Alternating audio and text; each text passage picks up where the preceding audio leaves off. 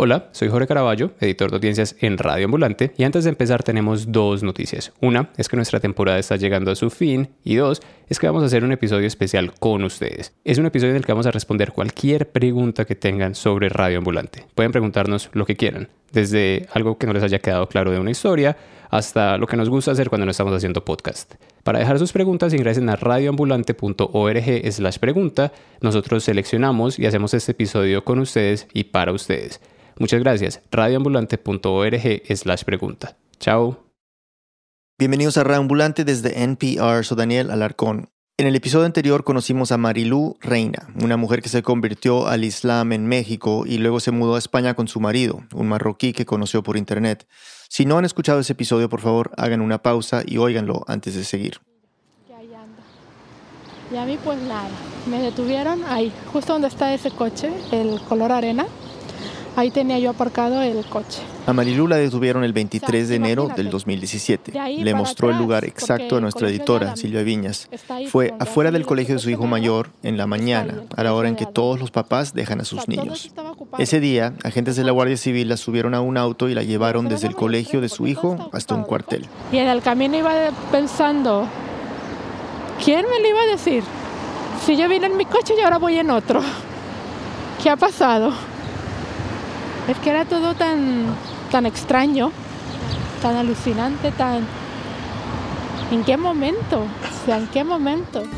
Recordemos que a su esposo Asís ya lo habían detenido casi un año antes, en mayo del 2016, y seguía detenido. Lo acusaban de liderar un grupo que distribuía propaganda a través de Internet, que captaba y radicalizaba a personas para unirse a la causa yihadista, algo que Marilú niega. Y además, si yo hubiera visto algo raro en él, por mínimo que fuera, pues yo justo en ese momento cojo a mis hijos y me voy. Dije, pero si yo nunca he visto nada raro en él, pues no, no le voy a dar la espalda. Marilu cuenta que el día que la detuvieron, ya en el calabozo de la Guardia Civil, me preguntan, ¿sabe por qué está aquí? Le digo, no. Me dice, pues que detener usted por terrorismo. Y yo, ¿cómo que por terrorismo? Le dije, mi marido es el que está detenido. Me dice, sí, sí, y usted también. Entonces yo le digo, a ver, pero es que si yo no yo no he hecho nada. El día después de su detención, una jueza le dio los cargos, captación, enaltecimiento y adoctrinamiento. Silvia nos sigue contando. El auto de prisión en el que se explica por qué la detuvieron dice que se hizo una investigación laboriosa, entre comillas, para llegar a esos cargos. Dice, en un periodo de tiempo relativamente corto pasado a destacar por una importante transformación con una estética Lo leí con Marilú. En un párrafo habla un poco sobre su conversión al Islam, diciendo que en poco tiempo había cambiado su imagen occidental a una, entre comillas, estética rigorista con los preceptos más radicales del Islam. También dice que sus actividades diarias se reducen simplemente al cuidado de sus hijos.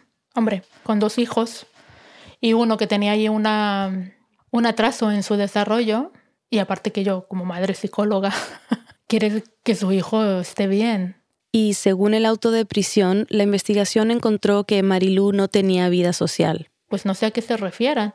Si es que no me vieran en los bares o no sé. Porque salía al parque, iba con mis niños al, colegio, les llevaba a la terapia. Eh, Ryan también estaba en karate, le llevaba karate. Estaba ahí con ellos. No sé a qué se refieren. Con mis vecinos me llevaba bien. El documento también dice que ella no tenía amigas en su vecindario, aunque Marilú varias veces mencionó amigas mientras hablábamos. Una que le cuidó a los niños después de la detención de Asís, otra que había quedado viuda y que Marilú acogió en casa, otra con que quería empezar un negocio vendiendo decoraciones de globos para cumpleaños. ¿Se estaba inventando estas amigas, estos planes? Le pregunté a Marilú sobre otra cosa que dice ese documento que después de registrar su apartamento, los investigadores habían encontrado, y cito, numeroso material multimedia. Marilú cree que eso es lo que se llevaron cuando registraron la casa el día que detuvieron a Asís. Dos computadores portátiles, el del trabajo de Asís y el suyo. Que yo utilizaba, que lo traje de México. Yo ahí tenía, pues, de mi trabajo como psicóloga, de cuando trabajaba en los colegios y todo esto. También un disco duro extraíble, una cámara de fotos, un iPad, el teléfono móvil de Asís y otro más que tenían. En fin, el auto de prisión dice que entre este material multimedia encontraron fotos del Estado Islámico y... También se han apreciado múltiples fotografías atentando a la yihad femenina. Después pude ver las imágenes a las que se refieren en ese documento. Están en el sumario del caso. Hay un póster de propaganda del brazo armado de Hamas, la organización islamista palestina, en el que aparecen varias mujeres que cometieron atentados suicidas. En otras imágenes hay mujeres con velo portando rifles Kalashnikov y también hay una foto de lo que se supone son presos yihadistas. Pues que me las presenten las fotografías. No, eso no es nada mío. El documento también menciona emails, perfiles de Facebook, todo según la investigación mostrando que Marilú guardaba, compartía y promovía material terrorista. Y según los investigadores, Marilú chateaba por videoconferencia, generalmente los domingos, con un grupo de personas sobre el Islam. El auto de prisión dice que ella leía escritos relacionados al profeta Mahoma y que era la líder de estas conversaciones, asesoraba a los participantes sobre cómo vivir el Islam y sobre cómo captar a nuevas personas. Marilú dice que cuando llegó a España sí chateaba con un grupo de amigas, mujeres musulmanas que estaban en México. ¿Qué duraba la plática? Una hora lo mucho. Entre qué tal, cómo estás, cómo te ha ido la semana, qué has vivido aquí. Y dice que sí, hablaban sobre Islam. Pero tampoco eran temas en profundidad ni nada. Alguna duda que surgían, por ejemplo ahora con Ramadán, decirle, a ver, déjame investigo.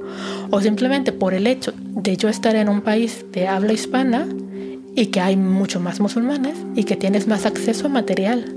En México, ¿no? Entonces, pues nada, sí que nos veíamos, pero no, no era para hablar cosas malas, a mi punto de vista. Pero según el auto de prisión, ella estaba, y cito, ejerciendo sobre el resto de los usuarios funciones de sheikh, o sea, las de un erudito, las de alguien consagrado al estudio de la religión, algo que a Marilú le suena hasta un poco ridículo. Yo no he estudiado. Yo lo poco que he estudiado es de los libros que tengo aquí. Entonces, este era el perfil que habían hecho de Marilú después de la investigación. Una mexicana musulmana, aislada de la comunidad, estudiosa del Islam y que usaba Internet para compartir propaganda terrorista y radicalizar otras mujeres. Marilú empezó su detención provisional el 24 de enero del 2017 en la prisión de Soto del Real, al norte de Madrid. Estuvo ahí de paso menos de un mes. Bueno, y en Soto, al principio, me mortificaban mis hijos. Por ellos no podía dormir. Ryan, el mayor, tenía cinco años y Adam dos. Porque yo decía, ¿y qué espera de ellos? ¿Se los irán a llevar a los servicios sociales? ¿Los irán a separar? ¿Qué irán a vivir? ¿Cuánto tiempo va a durar esto? Pensaba muchísimas cosas. Dije, mis hijos están creciendo. Y luego pensaba en Adam, que era el más pequeño. dije, ¿me lo han arrebatado? ¿En plena fase de su formación? De su personalidad, me los han quitado. Eh, ¿Qué hacías como para, para no dejarte hundir? ¿A qué recurrías? Tenía varias, varios métodos o varias técnicas que yo les llamaba. Una era eso de inducirme al coma materno, decir, ¿sabes qué? No voy a pensar en esto. Cada vez que me llegaba un pensamiento de ellos, lo desviaba. Lo desviaba porque dije, es que me voy a hundir, me voy a hundir. También escribía. De hecho, las primeras cosas que yo compré llegando ahí a Soto fue un cuaderno y fue un boli. Fue lo primero. Ya después compré agua, la tarjeta de teléfono y eso, pero sí fue lo primero y empecé a escribir, escribir, escribir. Todo. Desde el primer día hasta el último día. Eso era lo que me mantenía un poco. Y sobre todo, verme a mí misma, a ver, así estoy, así me encuentro, ¿qué hago para mejorar este sentimiento? Porque había días en los que, hombre, llorar, llorar, llorar, llorar. Y sobre todo porque yo sabía, porque ya tenía la experiencia de estar afuera y tener a un familiar preso, que a mi punto de vista es más difícil el que está afuera que el que está adentro. Porque el que está afuera se tiene que hacer cargo de lo que ya no puede hacer el que está adentro. Entonces, a mí me, dolía mucho. Decía, ¿cómo estarán sufriendo todos ahí? Para distraerse, hacía lo que ella llama ejercicios de visualización. Para eso tienes que aprender a, a relajarte. en mi caso, a autorrelajarme con la respiración. Y luego a tratar de ver cosas y revivir momentos. Me explicó cómo lo hacía en Ávila, la prisión a la que la trasladaron casi un mes después, en febrero del 2017. Comparada con la prisión en Soto, en Ávila había un patio grande. Y de fondo había unas montañas. Entonces yo veía eso y decía, me centraba en las montañas, me centraba en el patio, pero no veía los muros. ¿Sabes? Yo veía que en lugar de ese muro, pues había un bosque. Y que cuando llovía y se escuchaban los truenos, pues yo estaba en una cabaña, que siempre me ha encantado. Ha sido como que uno de mis sueños, ¿no? Estar en una cabaña con tu chimenea, con la lluvia, los pajaritos ahí. Entonces imaginaba eso.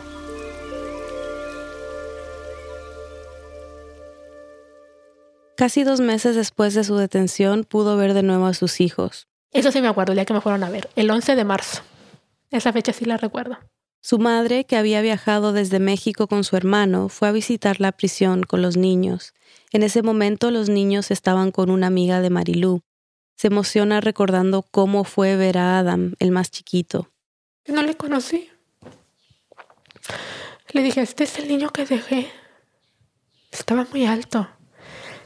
Y él siempre cuando me veía, Adam, que fue el primero que vi, siempre salía corriendo con los bracitos así para recibirme.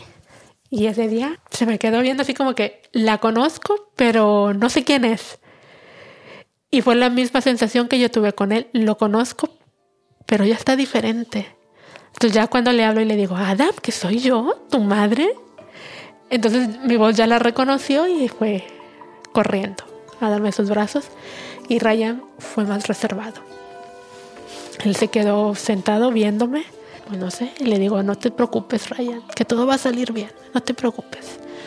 Ya estaremos otra vez juntos, tú sé fuerte, sé valiente, todo pasa por algo. Y ya, fue. Y bueno, la despedida pues es lo doloroso, siempre. Y bueno, ya, se fue y, y dije, me tengo que dar otra dosis de coma materno para, para no pensar.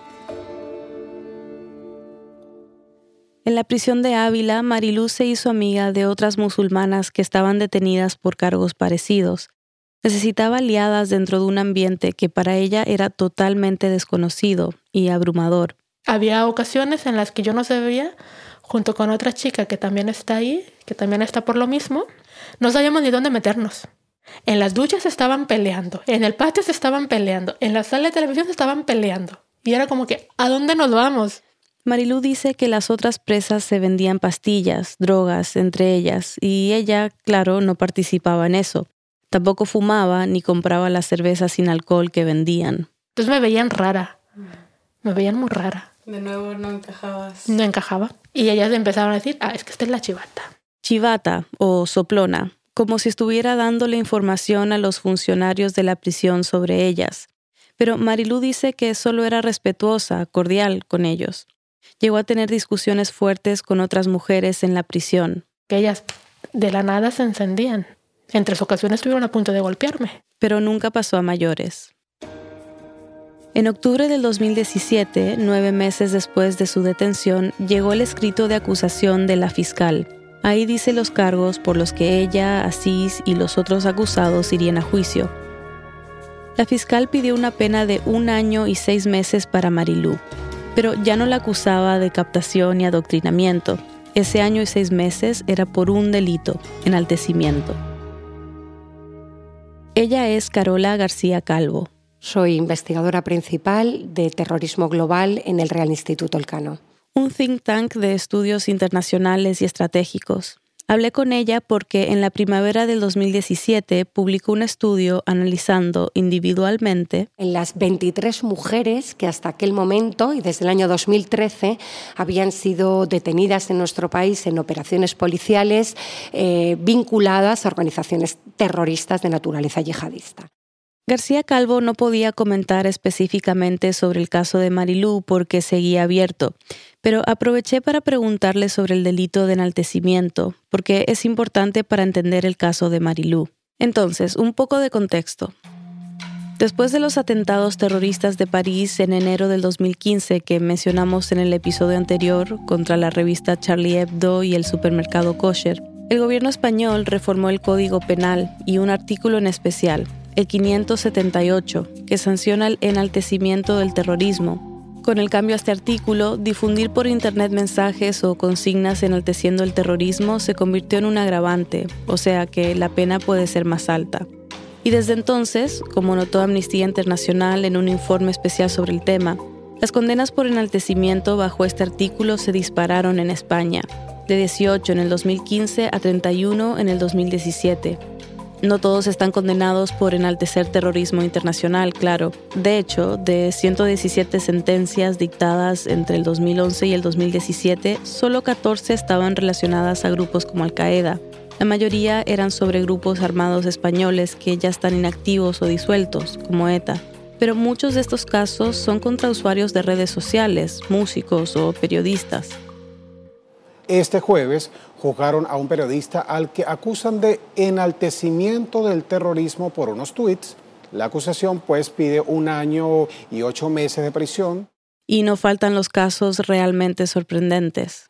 En España, la Audiencia Nacional ha condenado a tres años y medio de cárcel a un rapero por una canción sobre el rey emérito Juan Carlos.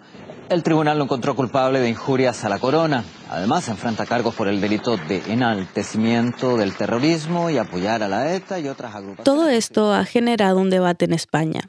¿Dónde está la línea entre libertad de expresión y enaltecimiento? Es una línea fina, no es tan fácil de clasificar, pero así lo explica García Calvo. La enorme diferencia es entre el enaltecimiento con un fin o el enaltecimiento como una expresión de las ideas.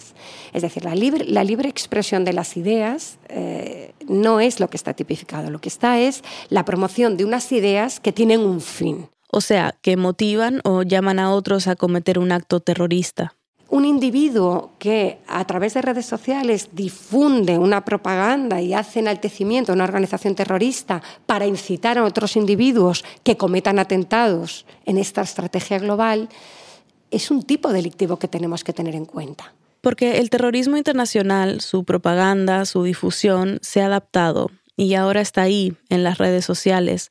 Pero García Calvo dice que esto no significa que el enaltecimiento deba aplicarse a todo. Desde luego lo que no se puede hacer es banalizar este tipo de, tipos delictivos para otro tipo de, comportamientos que no van eh, dirigidos a la acción, sino bueno, pues a la expresión de unas ideas más o menos afortunadas o más o menos eh, bueno, pues de bueno o mal gusto. ¿no? que esto ya cada uno no, no, es mi labor desde luego juzgarlo. Entonces, bueno, por eso iba a ir a juicio Marilú, por enaltecimiento, por presuntamente publicar contenido en Internet que apoyaba y alentaba a cometer un acto terrorista, algo que ella niega. Es que yo ni he escrito canciones, ni he compartido documentos, ni vídeos, ni fotos, ni nada. Es que no he hecho nada. Que no he hecho nada. En diciembre del 2017 salió en libertad condicional después de 11 meses en prisión. A ver, el tiempo que yo estuve en Ávila, no voy a decir que fui feliz. Ahora mismo yo te puedo decir que no soy feliz, porque yo el primer día que entro en esta casa, después de que me detienen, al entrar por la puerta y ver una soledad como de tumba, porque la casa estaba sola, no estaba como yo la había dejado, y lo más importante, no estaba ni mi marido ni mis hijos que yo dije, pues da lo mismo estar aquí que estar en Ávila, porque me han quitado de las personas. Así seguía detenido, sus hijos se habían tenido que ir a vivir a Marruecos con sus abuelos paternos, y siguen ahí porque Marilú no tiene cómo mantenerlos, no tiene trabajo. Ahora puede hablar con los niños todos los días, verlos por cámara. Así tiene ocho llamadas a la semana que divide entre Marilú y los niños, a veces el abogado. Solo duran cinco minutos y como Marilu no tiene buena señal en su apartamento, tiene que salir para hablar con él. Hasta cierto punto me, me motiva, ¿sabes? Porque hay días en los que no me quiero ni levantar de la cama. Entonces cuando él me habla, digo, así salgo. Al principio siempre andaba dando vueltas. Ahora es, me voy y me siento en una banca del parque, porque no tengo ni ánimos de andar caminando. El día que la visité justo coincidía con un día que llamaba Cis. Así que fuimos al parque, a esa banca que acaba de mencionar. Míralo, aquí está. Hola, ¿qué tal? Hola, bienvenido. Ay, mi niño bonito, ¿cómo estás? Bien, aquí estoy. Apagué mi grabadora para darles privacidad y aproveché a contestar mis emails. Solo alcancé a contestar un par. Cinco minutos. Entre que habló ayer con los niños de cómo estoy yo, de cómo está él, de cómo se siente. Y ya, se fue. Los cinco minutos. Marilú me contó que viene mucho a este parque, a sentarse en esta banca frente a una fuente, a leer. Sin trabajo, sin los niños, sin Asís, los días se hacen largos. Lo más difícil es el sábado y el domingo. Es lo más difícil que se me hace. ¿Por qué? Porque el sábado y el domingo era cuando estaba así, no iba al trabajo, podíamos salir, podíamos hacer muchas cosas. Y ahora al verme solita y ver que toda la gente sale y demás, digo, oh, me cuesta un poco. Y ahora que los días están haciendo más largos, es como que, que ya llega la noche. Luego llega la noche y digo, que no se vaya la noche, que no llegue el día. No quiero el día siguiente. Pero luego digo, no, tiene que llegar el día siguiente porque si no llega, pues esto se va a ir tardando y demás. Es una espera complicada, querer que pase el tiempo rápido para que llegue el juicio, para estar más cerca reunirse con Asís, con sus hijos, pero a la vez no querer que pase el tiempo, porque no se sabe si lo que se viene va a ser peor de lo que ya está viviendo. Ese día faltaba menos de un mes para el juicio de ella, Asís, al que acusaban por el delito de colaboración con organización terrorista, y de otros tres hombres acusados de pertenecer al grupo de Asís. Así que en junio del 2018 volví a Madrid. ¿Cómo estás? Como si fuera a presentar un examen muy importante. Venía esperando este día desde el 5 de mayo del 2016. Cuando detuvieron a Asís. Y luego del 24 de enero del 2017 con más ansias de que llegara ya. Entonces pues nada, vamos a ver qué ocurre. Una pausa y volvemos. El siguiente mensaje viene de Squarespace, patrocinador de NPR. Squarespace es una plataforma que te brinda todas las herramientas para que puedas manejar tu negocio y tenga presencia en línea. Crea el sitio web de tu compañía usando layouts modificables y otras funciones de e-commerce y edición móvil. Además, Squarespace te permite optimizar tu página para los motores de búsqueda. Ingresa a squarespace.com/npr para obtener una prueba gratuita y cuando estés listo para lanzar tu página, usa el código NPR para ahorrarte 10% en la compra de tu primer sitio web o dominio. Antes de empezar el día, quieres saber qué está pasando en el mundo. Para eso existe Up First. Es el podcast de noticias matutino de NPR. Las noticias que necesitas para afrontar el día en más o menos 10 minutos. Escucha Up First todas las mañanas del lunes a viernes. La economía es difícil de entender, pero no con Planet Money. Somos como tu guía de negocios y la economía, pero divertida. Planet Money. Búscanos donde sea que escuches tus podcasts. Estamos de vuelta en Reambulante, soy Daniel Alarcón. Antes de la pausa, Marilu estaba a punto de entrar a su juicio por cargos de terrorismo. Silvio estuvo allí y nos sigue contando. En la mañana del 18 de junio del 2018 me junté con Marilú en una estación de metro y caminamos hacia la Audiencia Nacional. Tal vez han escuchado que mencionan este tribunal en noticias sobre políticos corruptos o futbolistas con líos de impuestos. Es un tribunal que tiene jurisdicción en toda España y ve en casos de narcotráfico, crimen organizado, delitos contra la corona, delitos económicos y, claro, terrorismo. En fin, a Marilú la acompañaba el hermano de Asís, que vive en Holanda. Había viajado para estar en el juicio. Recordemos que los cargos más graves eran contra Asís. Yo creo que él seguramente ya estará aquí, pero está en los calabozos, así que no sé, no creo que lo pueda ver antes. Estaba vestida con pantalones y blusa blanca, sin velo. No la ha usado desde que la detuvieron. Era obvio que Marilú estaba nerviosa, no solo por cómo podría salir el juicio, pero por todo lo que significaba haber llegado hasta aquí después de tanto tiempo, y por ver a Asís. Va a ser la primera semana en dos años que le veré todos los días. Hay que ver el lado positivo. Y ya, vamos a cruzar aquí. Entramos a la Audiencia Nacional antes de las 10 de la mañana, Pasamos por seguridad, mostramos nuestra identificación y bajamos a donde están las salas, donde hacen los juicios. Nos sentamos a esperar en una banca de metal, fría, en un pasillo ancho afuera de las salas. Todo era gris, sin ventanas, en un subterráneo. La luz era blanca. En una banca cerca a la nuestra estaban dos de los otros acusados en el mismo caso. También estaban en libertad condicional, como Marilú. Ella dice que no los conoce y ellos tenían su propio abogado, diferente al de Marilú y Asís. Pasadas las once, el abogado de Marilú, Jacobo Teijelo, le apartó para contarle que la fiscal le estaba ofreciendo a todos un acuerdo si se confesaban culpables. Reduciría las penas y no tendrían que ir a juicio. Jacobo, el abogado, luego me explicó que es común que ofrezcan acuerdos así. Las conformidades, los acuerdos no son como en otros países, de igual a igual, basados en realidades, sino que muchas veces, la mayoría de las veces, la gente accede a hacer acuerdos con la acusación para evitar el riesgo de un juicio en el que no tienes la seguridad de que van a ser apreciadas las pruebas con la debida objetividad. Los otros acusados aceptaron el acuerdo, pero Mariluz se negó rotundamente. Cuando se sentó de nuevo a mi lado, después de hablar con Jacobo, se veía alterada. Ya me destrozaron la vida, me dijo. No iba a aceptar un acuerdo, dijo, porque eso era admitir culpabilidad, y ella no había hecho nada. Después de esto, por fin entramos a la sala. Se abre la sesión y anúnciese que es pública la audiencia. Esta es la escena. Hay unas mesas largas en forma de U invertida. En la pared del fondo hay una foto del rey. A la cabeza de esa U invertida hay tres jueces sentados con togas negras. Uno de ellos es la presidenta de la sala, la que dirige el juicio. Del lado izquierdo están los abogados y alguien tomando notas en un computador.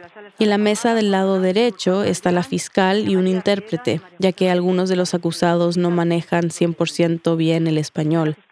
Frente a ellos están los acusados. Marilu y Asís están sentados en la misma banca, pero separados, con un espacio entre ellos. Asís está vestido con jeans y una camiseta tipo polo, rosada. Al lado de cada uno hay un policía sentado en una silla. El hermano de Asís y yo estamos un par de filas más atrás. Reconoce los hechos. Si algo no me entiende, mm, se lo traducimos. Sí, sí, sí. Sí, reconoce los hechos. Primero, los dos acusados que estaban afuera esperando con nosotros y otro que entró con Asís, porque también estaba detenido, reconocen los hechos y aceptan los cargos y las penas. La presidenta de la sala entonces dice que para ellos el juicio ha terminado y que se pueden ir. Bien, pues entonces los dos que están aquí, que ya se les ha indicado, ya si quieren marcharse, no el que está privado de libertad, los otros dos pueden marcharse si, si quieren. Es importante recordar este detalle. Los estaban acusando de pertenecer a un grupo que lideraba Asís, pero si se iban de la sala, si para ellos terminaba el juicio, ya no iban a testificar sobre su relación con Asís.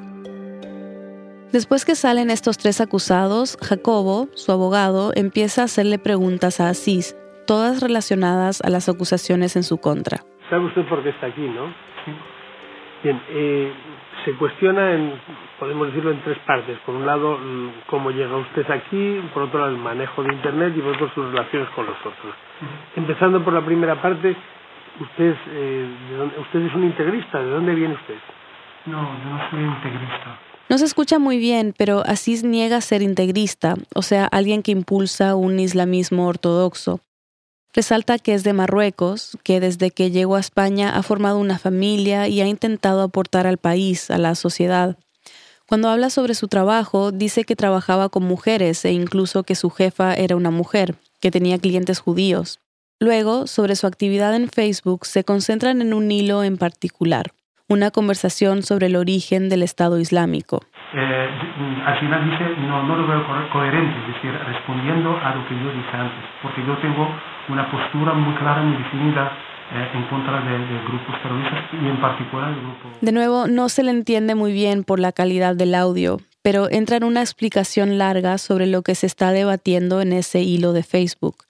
Su argumento es que sus comentarios están criticando al Estado Islámico, no apoyándolo.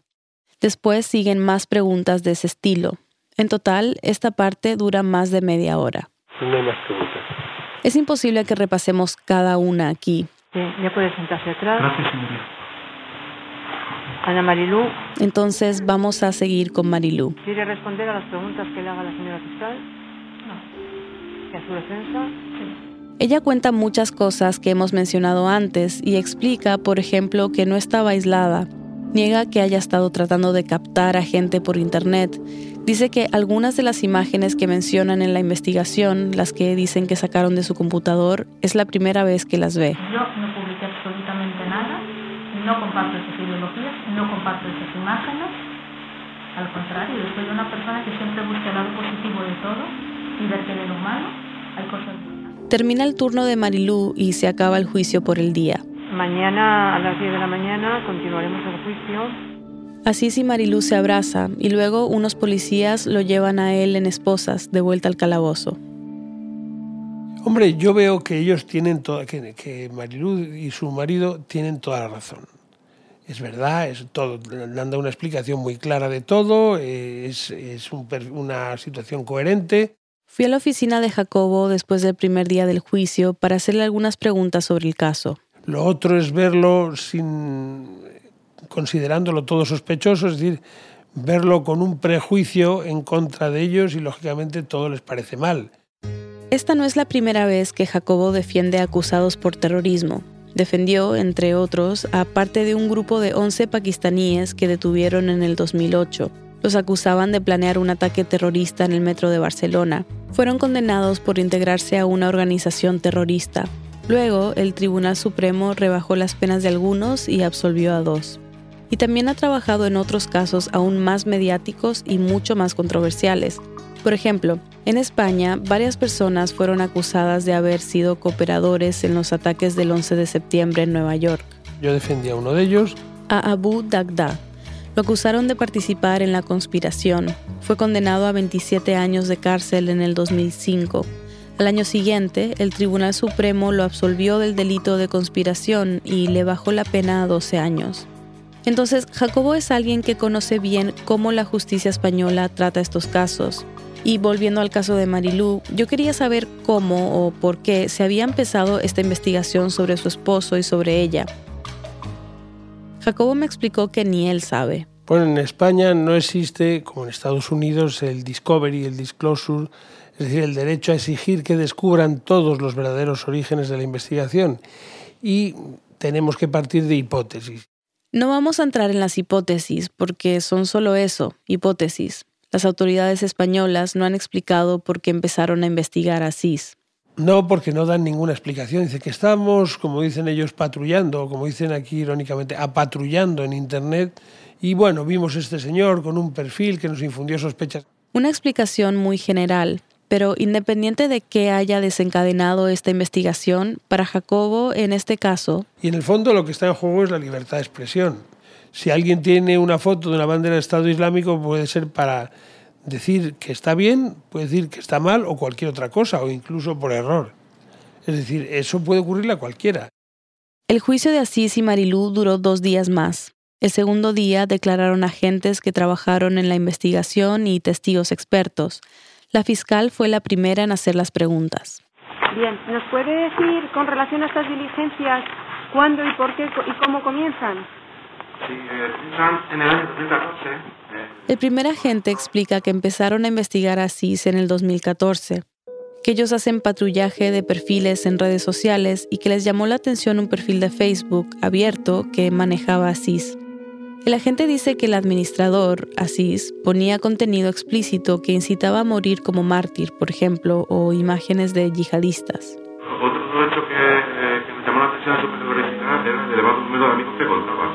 Tenía eh, casi 3.000 amigos. Les llamó la atención que tuviera tantos amigos, casi 3.000, dice. ¿Ese perfil lo administraba solamente él o lo utilizaba, o se puede llegar a la conclusión de que lo utilizaba alguna otra persona? Nosotros hemos llegado a la conclusión de que era distinto entre eh, y. Y según declaró este agente, Marilú también accedía a ese perfil. El agente dice que aprendieron la rutina de trabajo de Asís, con quien se juntaba, otro de los acusados, por ejemplo, cuándo iba a la mezquita, cuántas veces y con quién iba al gimnasio. También hicieron escuchas telefónicas y todos los llevó a concluir que Asís lideraba a un grupo de musulmanes radicalizados y que además tenía mucha influencia en la mezquita de Pinto. Jacobo cuestionó estas y otras acusaciones. Y dígame, ¿cómo es posible que diga por un lado que es Sheikh, es decir, el sabio, y por otro lado que no sabe?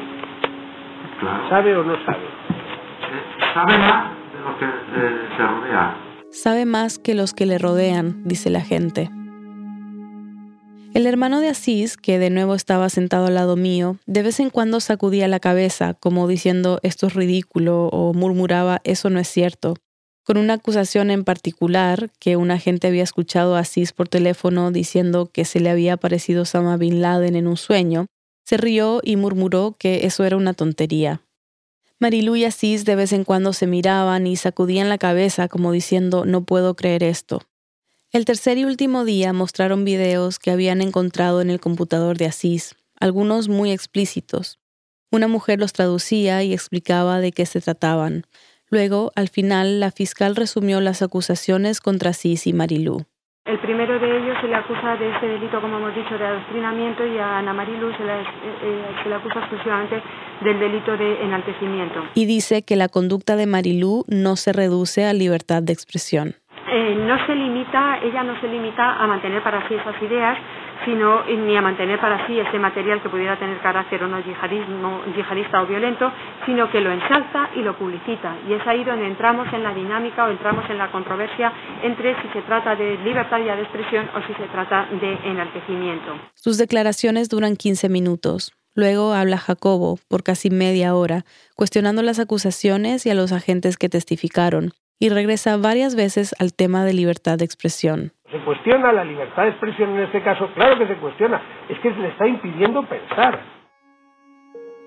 Al final, la presidenta de la sala le da a Cis y Marilú la oportunidad de tener la última palabra. Asís no habla, pero Marilú sí. Sí, en tal caso, siéntese delante, por favor, para que se grabe, si quiere decir algo más. Marilú se para y se sienta en la misma silla donde dos días antes había respondido a las preguntas sobre las acusaciones contra ella. Empieza a hablar. Diga Bueno, yo lo único que quiero hacer con esta intervención es un poco mi sanación interior, mi liberación, porque Dice que lo que quiere hacer con esta intervención es sanarse, liberarse, pero se emociona y le cuesta seguir. Bueno, esté tranquila, esté tranquila. Es que desde que inició esto, 13 de mayo de 2016, Marilú cuenta lo traumática que fue la detención de Asís, lo duro que fue lo que siguió, la presidenta de la sala la interrumpe y explica que se le está dando el derecho de última palabra para que añada algo que considere relevante para su propia defensa que no haya dicho su abogado. Es para eso. claro, sí, Sí. Bueno, no tiene importancia, pero céntrese en eso. Tengo que sacar todo, Sí. todo lo que tengo para... Sí. Porque hoy comienza una nueva vida. Para mí ya cierro este capítulo. Marilú dice que con este juicio estaba cerrando un capítulo, que había aprendido técnicas para ayudar a otros. Muy bien. En concreto, respecto a su defensa, ¿quiere decir algo más? ¿O con lo que ha dicho su abogado lo considera suficiente? Bien, pues listo para sentencia. Bueno, hoy fue el último día del juicio. ¿Cómo estás? Pues estoy mejor que antes, estoy más esperanzada después de haber escuchado y vivido todo lo que se dijo. Realmente es que no hay absolutamente nada. Entonces yo espero que todo esto sea favorable y que ya este capítulo se haya cerrado por completo y solamente quedarnos con lo bueno. Marilú quiere escribir un libro sobre su experiencia, aunque le da miedo que por lo que escriba de nuevo la vayan a acusar de algo. Para algunos seré inocen- inocente y sabrán que se cometió una injusticia, pero para otros siempre seré culpable de algo que no he hecho. El 28 de junio del 2018 se publicó la sentencia. A Asís lo condenaron por un delito de, cito, adoctrinamiento activo terrorista y le dieron seis años de prisión. A Marilú la condenaron a un año de prisión por enaltecimiento del terrorismo. Ella no volvió a la cárcel por el tiempo que ella había servido, pero Asís tuvo que seguir cumpliendo su condena. Apelaron la sentencia con lo que se llama un recurso de casación, en noviembre del 2018, un fiscal del Tribunal Supremo dijo que la sentencia contra Marilú y su esposo debía anularse y que había que hacer un juicio nuevo porque básicamente el primero se hizo mal. Se violó el derecho fundamental de un proceso con todas las garantías. ¿Por qué? Bueno, la respuesta del fiscal está escrita en un lenguaje legal y complejo, pero en resumen, todo se remonta a la decisión de la presidenta de la sala de sacar del juicio a los otros tres acusados que sí aceptaron un acuerdo. Con eso no se les interrogó sobre Asís y Marilú, y el fiscal explica que aunque parte de los procesados se hayan conformado con las penas, igual tiene que hacerse un juicio con todos los acusados en un caso como este. Además, el fiscal dice que hay contradicciones en las sentencias de los que llegaron a un acuerdo y en la de Asís y Marilú. En febrero de 2019, el Tribunal Supremo anuló la sentencia y ordenó que se repitiera el juicio con un tribunal diferente. Así salió en libertad provisional el 14 de marzo. A la hora de publicar este episodio no se había anunciado la fecha para el nuevo juicio. Por ahora, Marilu y Asís están haciendo planes para poder reunirse con sus hijos. Silvia Viñas es editora y productora de Raambulante, vive en Londres. Esta historia fue editada por Camila Segura y por mí. La música y el diseño de sonido son de Andrés Aspiri y Remy Lozano. Ana Prieto hizo el fact-checking. Gracias a nuestra asistente editorial Victoria Estrada por su ayuda en esta historia. El resto del equipo de Raambulante incluye a Lisette Arevalo, Gabriela Brenes, Jorge Caraballo, Andrea López Cruzado, Miranda Mazariegos, Patrick Mosley, Laura Rojas Aponte, Barbara Sawhill, David Trujillo, Elsa Lina Ulloa, Luis Fernando Vargas y Joseph Zárate. Carolina Guerrero es la CEO. Raambulante se produce y se mezcla en el programa Hindenburg Pro. Nos sigues en Instagram, queremos seguirte de vuelta. Publica en tus stories un video escuchando Radioambulante o recomendando el podcast a tus amigos y taguéanos como arroba radioambulante. Hoy seguiremos de vuelta a las cuentas que nos mencionan. Recuerda, arroba radioambulante en Instagram. Gracias. Radioambulante cuenta las historias de América Latina. Soy Daniel Alarcón. Gracias por escuchar.